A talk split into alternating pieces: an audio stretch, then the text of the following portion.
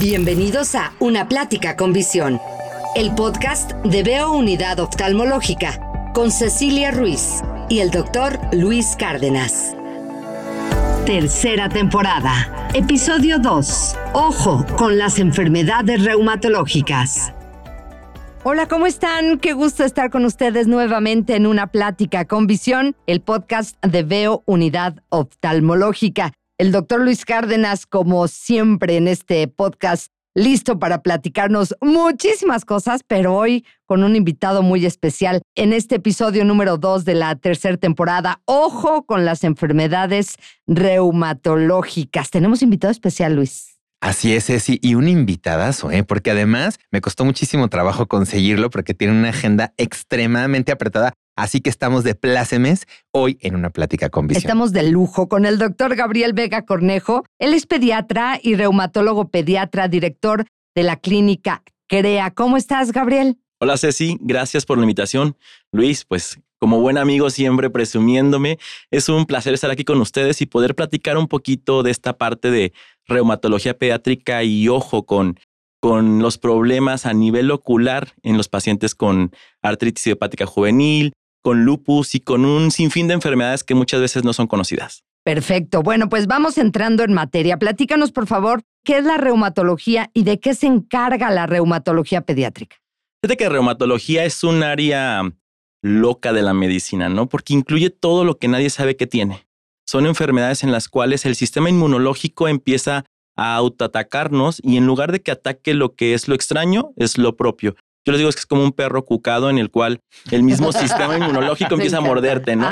Entonces aquí lo que tenemos que hacer es hacer que el sistema inmune se regule de nuevo para evitar que entonces tengamos afección en el pulmón, en el riñón, en el corazón. Y reumatología pediátrica, pues son estas enfermedades, pero en la población pediátrica, como su nombre lo dice. Pacientes que son desde recién nacidos, que pueden tener manifestaciones por ser hijos de madre con lupus, o pacientes ya más grandes que tengan artritis idiopática juvenil, lupus, sarcoidosis, uveitis, que son algunas de las pláticas y de los temas que vamos a tener más adelante. Oye, amigo, pero a ver, yo cada vez más veo que la gente, no sé si antes no me daba cuenta, pero yo a mí cada vez me llegan más pacientes adultos con artritis, con lupus, con psoriasis, con espondilitis, con fibromialgia. Yo la verdad estoy impactado de cómo ha crecido eh, la incidencia de pacientes con enfermedades inflamatorias. En los niños es común que haya este tipo de enfermedades. Fíjate que cuando yo empecé, Luis, me decían que yo me iba a morir de hambre, que no había pacientes pediátricos con enfermedades reumatológicas y que mejor hiciera neonatología porque había más pacientes neonatos, ¿no? Yo les dije, no, a mí es algo que me gusta y yo quiero hacer reumatología pediátrica. Y hoy por hoy te puedo decir que la población pediátrica con enfermedades reumáticas es enorme, que somos muy pocos los reumatólogos pediatras también para atender esta población. A nivel nacional somos cerca de 110, 120 reumatólogos pediatras. En el estado somos solamente 4 o 5 reumatólogos pediatras. Entonces esto también complica el diagnóstico, pero sí ha crecido la población con problemas autoinmunes. Creo que son múltiples los factores, desde la parte de alimentación, que tiene mucho que ver, la parte también de la contaminación, las infecciones virales y diferentes eh, factores que hacen que el sistema inmune se pierda y no se tenga esa regulación adecuada. Pero sí ha incrementado mucho el número de pacientes con estas enfermedades y también creo que ha incrementado la educación en el sistema universitario que también apoya a que tengamos un mayor diagnóstico y una mayor sospecha. Gabriel, ¿a qué te has enfrentado desde que iniciaste en la reumatología pediátrica? ¿A qué no sé si?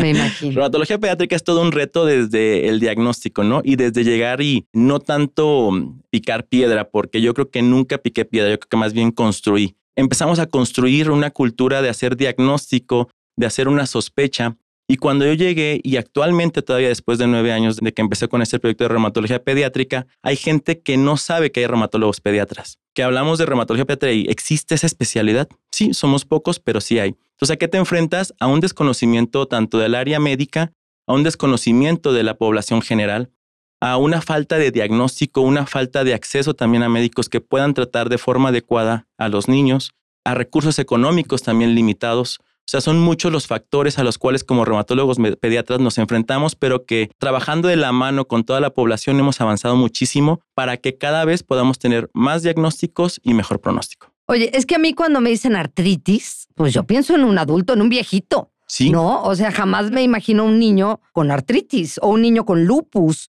son ese tipo de enfermedades que no te imaginas y obviamente pues llegas a ver algo que le pasa a tu hijo, pues como que no piensas, ah, va a ser artritis, pues claro que no. ¿Cómo puedes detectar tú este tipo de enfermedades en un niño? Eso es, fíjate que muy complejo porque aparte la artritis en el paciente pediátrico no es como en el adulto. En el adulto hay algunos marcadores como el factor reumatoide y anticuerpos que nos ayudan a hacer el diagnóstico más sencillo.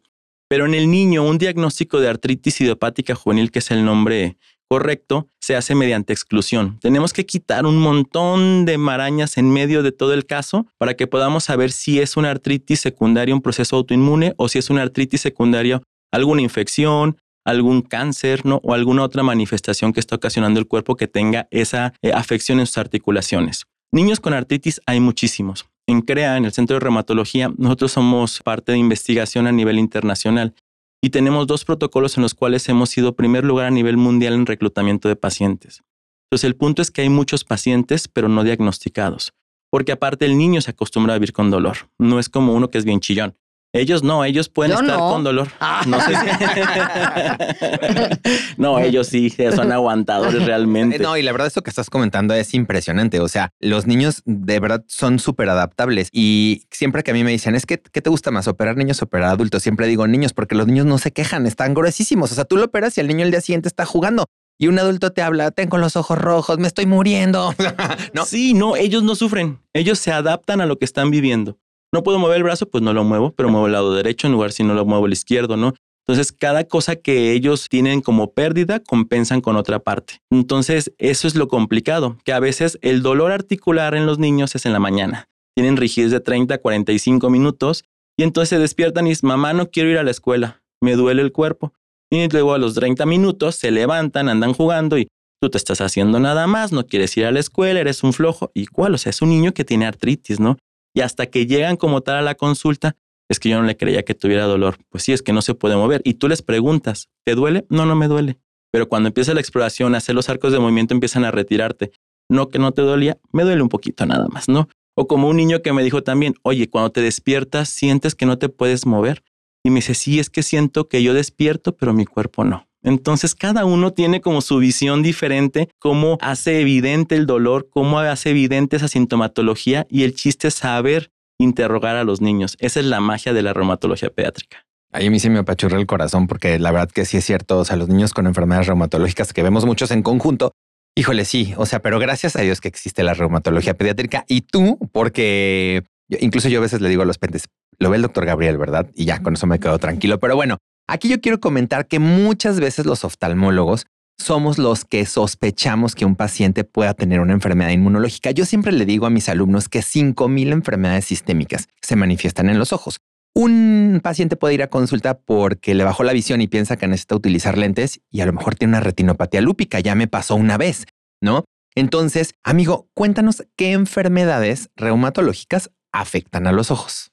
Son muchísimas, Luis, y creo que como oftalmólogo y más como oftalmólogo pediatra es una pieza clave en el pronóstico, porque de ti depende también que no pierdan la visión y que tengan un tratamiento rápido, porque la uveitis que vamos a ver más adelante, pues nos dan muchos datos clínicos. Pero volviendo a la pregunta de qué enfermedades reumatológicas afectan el ojo, son muchísimas las enfermedades reumatológicas que afectan el ojo. Las principales pueden ser la artritis idiopática juvenil, en la que inclusive puede causar ceguera, si no se hace un diagnóstico temprano, el lupus, eh, la enfermedad de Beset, la sarcoidosis, y son enfermedades que no hay un estudio que nos diga, este estudio se lo voy a tomar y con esto hago diagnóstico de la enfermedad reumatológica. Se debe de hacer como tal el conjunto de datos clínicos, algunos exámenes de laboratorio y en base a eso dar el diagnóstico reumatológico. Eso es lo complejo, pero sí son muchísimas las enfermedades y todas las enfermedades reumatológicas pueden cursar con afección a nivel ocular. Luis, cuéntanos qué tanto se puede afectar el ojo en los niños con enfermedades reumáticas. Es que se puede afectar por la enfermedad o por los tratamientos. Entonces, por ejemplo, eh, ya les platicó Gabriel que hay un tejido que se llama uvea que está dentro del ojo, que es un tejido inflamatorio. Entonces se puede inflamar a uveitis anteriores, uveitis intermedias y uveitis posteriores. Entonces, se puede inflamar una, dos o toda la uvea, todo el tracto uveal y le llamamos panuveitis. Entonces, eso es algo frecuente que lo veamos nosotros. También la retina se puede afectar. Acuérdense que la retina es la capa más importante del ojo para que podamos ver. Pero también los tratamientos que se necesitan utilizar, porque entonces cuando luego le digo, a ver, es que tiene una catarata que es secundaria al esteroide, ah, es que me hizo muy mal el esteroide, no, a ver, espérame tantito, la catarata la podemos operar, podemos poner un lente intraocular y el niño vuelve a ver otra vez. Era necesario para poder controlar el proceso inflamatorio. La cloroquina, que ya creo que se usa menos, y la hidroxicloroquina producen depósitos a nivel de la mácula, que es el centro de mayor visión de nuestro ojo. Entonces muchas veces los reumatólogos nos mandan a los pacientes para ver si no hay afección retiniana por los tratamientos y ya nosotros le decimos, bueno, no, si hay afección, algunos, como en el caso de la hidroxicloroquina, si se suspende, el paciente remite, o sea, se deposita, pero en cuanto se lo deja de tomar, todo vuelve a la normalidad y ahí es cuando viene el cambio, ¿no? Gabriel, ¿por qué no solo es importante valorar la afección del ojo por la enfermedad, sino como ya lo mencionamos, los tratamientos también pueden afectarlo? Entonces, ¿con qué frecuencia debe ir un paciente reumatológico al oftalmólogo? Es muy variable, ¿no? Pero tú como oftalmopediatra, pues igual por parte de diferentes organizaciones ya hay como calendarios establecidos para la vigilancia oftalmológica.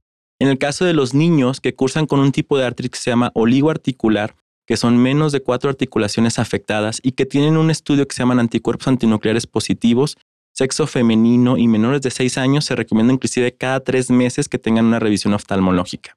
Si ya son mayores de seis años, podemos verlos cada seis meses, o si no, igual si ya tenemos anticuerpos negativos y otros parámetros que nos ayudan a que tengan menor riesgo, puede ser inclusive cada año. Pero sí es importante lo que comentabas de los tratamientos. El manejo con hidroxicloroquina es algo que siempre requiere como tal una revisión oftalmológica y también la parte del conocimiento de la farmacología. En mi caso, una vez que tienen una dosis estable, yo les dejo la hidroxicloroquina una vez por semana o dos veces por semana, porque la acumulación es bastante y la eliminación es muy lenta. Entonces, con esto yo aseguro que tengamos el efecto del medicamento, pero sin que tengamos los efectos adversos del medicamento. En el caso de los esteroides, igual, la dosis a veces es importante. Requerimos dosis muy altas para poder controlar, pero también depende de la tolerancia de cada niño, diferentes marcadores genéticos y cosas que podemos tomar y que a veces podemos saber si tiene mayor riesgo de algunas complicaciones o no, pero a veces no podemos bajar esas dosis de medicamento de forma rápida y sí podemos tener complicaciones como la catarata, pero que es medicamento necesario y que un esteroide bien administrado es una maravilla. O glaucoma, porque también los esteroides aumentan la presión intraocular. Oye, Gabriel, yo he visto que estas enfermedades deterioran muchísimo a las personas. ¿Hay tratamientos efectivos? Sí, Ceci, fíjate que todo depende también de un diagnóstico temprano y un diagnóstico adecuado. Actualmente la terapéutica en reumatología ha cambiado muchísimo. Yo me acuerdo cuando yo era interno en el hospital, eh, me acuerdo una paciente que tomaba sales de oro que era como el tratamiento de que uh, era lo non plus ultra. Y ya ahorita ni siquiera lo utilizamos. Porque sí es de oro, ¿no? Sí, sí, sí, eran sales de oro. Son ricos. y aparte bien acumulado. Entonces ya cuando si los creman hay que nos den un poquito para ver si podemos extraer una pepita. Vale oro. Entonces ya no se utiliza las sales de oro, pero actualmente hay tratamientos biológicos que se obtienen eh, de diferentes técnicas y que esos ayudan a que el pronóstico de vida en el paciente pediátrico se modifique totalmente. También hay tratamientos como el metotrexate o metotrexato, como la sulfasalacina o algunos inmunosupresores que hacen que la calidad de vida también sea adecuada. Y si no responden, entonces brincamos a la parte de terapias biológicas. Entonces sí hay muchas opciones, algunas mucho más costosas, pero sí se cuenta con un abanico amplio para poder hacer que el niño tenga una calidad de vida prácticamente normal. Una vez me decía una residente que estaba rotando conmigo en Colima, es que su consulta parece de niño sano, doctor. Digo, es que un tratamiento adecuado modifica la calidad de vida del paciente. Entonces tú ya estás viendo al niño que ya está con un control de la enfermedad, con un tratamiento adecuado y que pueda hacer su vida de forma rutinaria. No es que yo quiera presumir a mi amigo, pero la verdad, sí. Mm. La clave para que los ojos no se afecten es un excelente control reumatológico. Yo siempre lo he dicho, ¿no? Si el control del reumatólogo es estricto, los ojos van a sufrir menos. Pero ¿qué consejo nos darías para que los niños no tengan tanto riesgo de tener problemas en sus ojos por las enfermedades reumáticas? Primero, todos los niños deben ser vistos por reumatólogos pediatras. No es lo mismo un reumatólogo pediatra un reumatólogo de adultos. Mis compañeros reumatólogos de adultos son excelentes, pero los diagnósticos diferenciales son muy diferentes y los manejos son diferentes. Mientras en adulto dejan una pastillita cada tercer día, nosotros dejamos 10 el fin de semana su metabolismo es mucho más rápido, ¿no? Entonces a veces requerimos dosis mucho más altas para tener un control. Segundo, que crean en sus hijos. Sus hijos les van a decir la verdad de lo que sienten, no los menosprecien, no les digan, no, no, no te duele tanto. No, o sea, si tiene dolor, llévenlos a revisión. Y tercero, que una vez que estén ya en un tratamiento no tengan miedo al tratamiento. Todos los medicamentos tienen efectos secundarios también como los alimentos naturales, ¿no? O los tecitos. Si ustedes toman té de anís estrella en exceso, va a dar parálisis intestinal, té de boldo, insuficiencia hepática. Entonces no tengamos miedo a un tratamiento médico. Si es bien vigilado, si lleva sus exámenes de laboratorio, va a tener como tal una evolución adecuada. Pero son las tres pautas principales que deben de tomar en cuenta. Finalmente, Gabriel, quisiera que nos invitaras a concientizarnos que existen estas enfermedades y la importancia que tiene el acudir a un especialista. Y por favor, déjanos tus datos. Claro que sí, Ceci. Fíjate que nosotros nos damos a la tarea de hacer campañas en redes sociales, principalmente en Instagram, tenemos como tal en Crea Pediátrica. Ahí subimos videos con diferentes imágenes y con diferentes mensajes para que se haga conciencia de las enfermedades reumáticas en pediatría pero sí es importante que visiten nuestra página web también, www.creamx.com, en donde encontrarán información para papás, que es por qué da la enfermedad, qué podemos hacer, qué pueden hacer, qué no pueden hacer, efectos secundarios de medicamentos y con esto también que se cree esa conciencia. Eh, una vez que tengamos mayor conocimiento de las enfermedades reumatológicas, los niños van a sufrir menos y la calidad de vida también va a ser mucho mejor. Un placer tenerte en este episodio de Una Plática con Visión, el doctor Gabriel Vega Cornejo, pediatra y reumatólogo pediatra, director de la clínica CREA. Muchas gracias, Gabriel. Gracias a ti, Ceci. Gracias a ti, Luis. Amigo, un placer. Muchas gracias por estar con nosotros y me encantó que dijeras que los niños deben ser vistos por especialistas en pediatría. A mí también cada rato me dicen que no es lo mismo el ojo de un adulto que del de un niño. Nada que ver, pero bueno, para eso está una plática con visión. Así es. Muchas gracias, Luis. Gracias, Ceci. Que estén bien. Escuchaste una plática con visión el podcast de Veo Unidad Oftalmológica con Cecilia Ruiz y el doctor Luis Cárdenas. Para mayor información, consulta www.veosaludvisual.com o llama al 33 36 42 43 33.